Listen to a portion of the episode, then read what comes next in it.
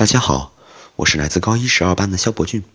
今天我想和大家分享一下我在八中的经历，和成长一起旅行。青春畅想，梦想飘扬。这里是守望相张文山电台，意气风发，做最好的自己，因精彩而绽放。在一场绵长的秋雨里。在一声萧瑟的秋风中，我们来到了三江口，一片新天地。我明白，一切都不一样了。离开了父母后，最基本的生活技能也必须掌握，不再依赖。离开温室，去面对一些我们未曾遇到的挑战。每天要照顾好自己，也并非易事。从一开始，我连衣服都洗不干净，桌子都整理不清楚，到现在能够管理好生活中的每一件小事。朋友们互相帮助，互相传授经验。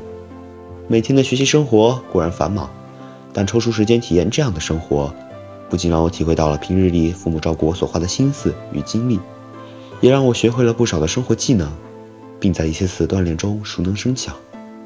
照顾好自己这最基础的事情，却值得花大力气去做。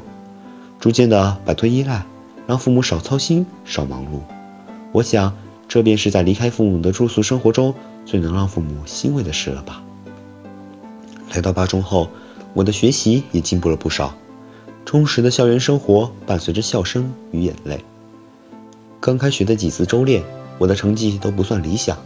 看到了连续的失败，我几乎失去了信心，失去了读书的动力，没有了希望，感觉到了自卑、无助，甚至有几次在熄灯后，我偷偷的躲在被窝里哭。为失利而难过，也为自己的努力付之东流而啜泣，反思自己是否还不够拼，反思自己在学习上种种这样那样的问题。但失意总是暂时的，在擦干最后一滴眼泪后，我给自己打气，相信自己，你可以的。在眼泪过后，才会有更加坚定的目光。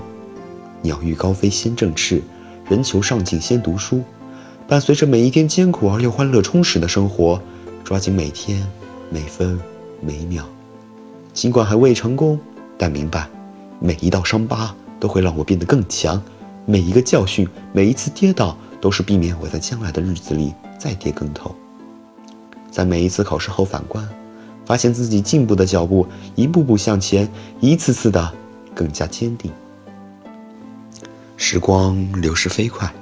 进入期末复习时，仿佛才刚开学不久。面对即将到来的巨大挑战，必须得做好充分准备以迎接。老师早早的便让我们制定复习计划，并要求我们严格执行。我们很清楚这场考试对我们的意义，我也想在这场考试中一雪前耻，向担心我的父母告知我的进步与成长。